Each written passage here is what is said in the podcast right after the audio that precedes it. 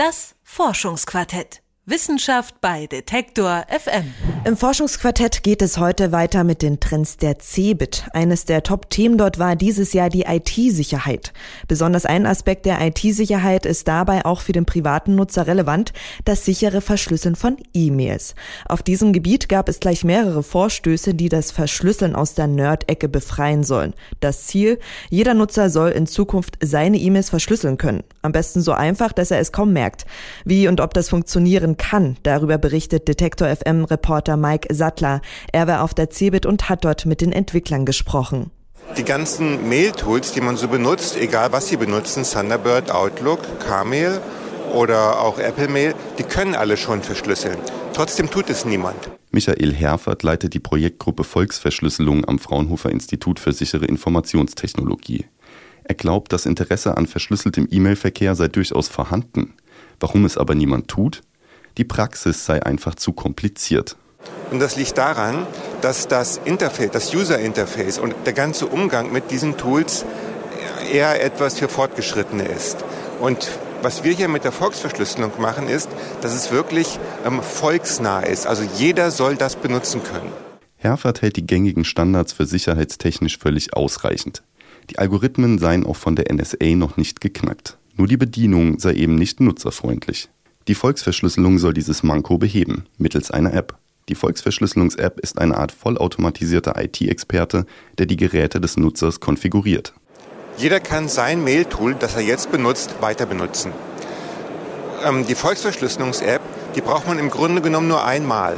Man ruft sie auf, dann erzeugt sie die Schlüssel und sie konfiguriert die Anwendungen. Das heißt, die App weiß, wie man ihren Anwendungen die Schlüssel zur Verfügung stellt und wie man sie sonst noch konfiguriert. Das alles geschieht vollautomatisch. Die Volksverschlüsselungssoftware existiert zurzeit lediglich für Windows. Dort werden Microsoft Outlook und Mozilla Thunderbird unterstützt, sowie die Webbrowser Internet Explorer, Chrome und Firefox. Versionen für Apple-Systeme, Android und Linux seien in Arbeit. Wer aber mehrere Geräte nutzt, E-Mails beispielsweise auf dem Rechner und dem Smartphone liest, sollte sich noch eine Weile gedulden. Denn gerade hier wird das Schlüsselmanagement bei konventionellen Lösungen kompliziert. Die Fraunhofer-App soll das in der Zukunft zwar alles komfortabel lösen, aber daran wird bislang noch gearbeitet. Einen Schritt weiter ist in dieser Hinsicht Meinigma. Das Berliner Start-up hat gerade bei den CeBIT Innovation Awards den zweiten Platz gewonnen. Die Awards werden von der CeBIT und dem Bundesministerium für Bildung und Forschung ausgelobt. Meinigmas E-Mail-Client M läuft unter macOS und iOS und kann die Schlüssel bereits sicher zwischen mehreren Endgeräten synchronisieren, zum Beispiel zwischen Notebook und iPhone. Lukas Neumann, einer der Entwickler von Meinigma, ist stolz auf diesen Komfort. Und da haben wir ein relativ innovatives Protokoll geschrieben, mit dem man den äh, sicher austauschen kann. Und zwar auch über die eigene Mailbox. Dazu gleicht man dann einfach nur auf beiden Geräten zwei Codes ab. Die, die Apps erkennen nämlich automatisch, dass beide Apps auf das gleiche Konto zugreifen und der private Schlüssel wird ausgetauscht. Der Ansatz von Meinigma unterscheidet sich deutlich von der Volksverschlüsselung. Die Volksverschlüsselung setzt auf bereits existierende Technologien, vereinfacht lediglich deren Konfiguration für den Nutzer. Die Entwickler von Manigma haben ein eigenes E-Mail-Programm entwickelt, in das die Verschlüsselung integriert ist. Das Programm zeichnet sich vor allem durch die einfache Bedienung aus. Und wenn ich jetzt den Empfänger angebe und das an jemanden schicke, der die App noch nicht benutzt, wie zum Beispiel Frau Merkel, dann äh, wird die Nachricht rot und ich weiß, okay, die E-Mail ist nicht verschlüsselt. Wenn ich jetzt einen Empfänger eingebe, wo ich weiß, okay, der benutzt das auch, ähm, wird die Nachricht grün und wenn ich sie abschicke, wird alles verschlüsselt. Der Betreff, die Attachments, der Text, alles wird verschlüsselt. Dass auch der Betreff verschlüsselt wird, ist ein Alleinstellungsmerkmal des Meinigma-Clients. Weil den Berlinern Sicherheit über alles geht, vertrauen sie nicht auf bereits existierende Verschlüsselungsverfahren, sondern haben ein eigenes entwickelt. Das halten sie für sicherer als die gängigen Standards und vor allem für übersichtlicher. Weil bei SMIME kann es sein, zum Beispiel, dass nur ähm, der Textteil der E-Mail verschlüsselt ist und der HTML-Teil aber nicht. Und das ist, wird dem Nutzer auch gar nicht so richtig klar angezeigt. Das Verschlüsselungsverfahren von Manigma soll zwar sicherer sein und dem Nutzer stets klar machen, ob seine Nachrichten nun tatsächlich komplett verschlüsselt werden oder nicht. Es bedeutet aber auch, dass der Manigma-Client nicht mit anderen Verschlüsselungsverfahren kompatibel ist.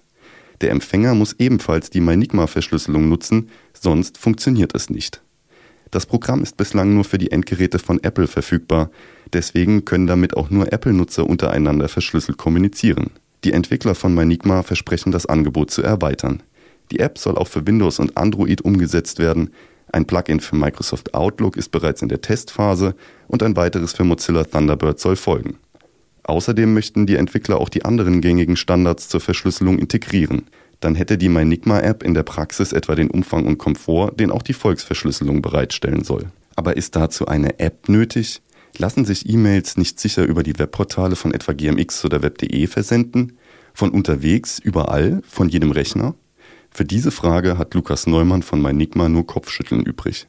Fast belustigt antwortet der Entwickler und Mathematiker: Nein, natürlich nicht. Browser sind ja per se nicht wirklich sehr sicher und ähm, dementsprechend kann man die verschlüsselten E-Mails lesen und schreiben in der App, nicht im Browser. Das war Detektor FM Reporter Mike Sattler mit einem weiteren Bericht über neue Technologien, die auf der diesjährigen CeBIT vorgestellt wurden. Hintergründe und technische Details zur Volksverschlüsselung und Minigma gibt es online auf detektor.fm. Das Forschungsquartett. Wissenschaft bei Detektor FM.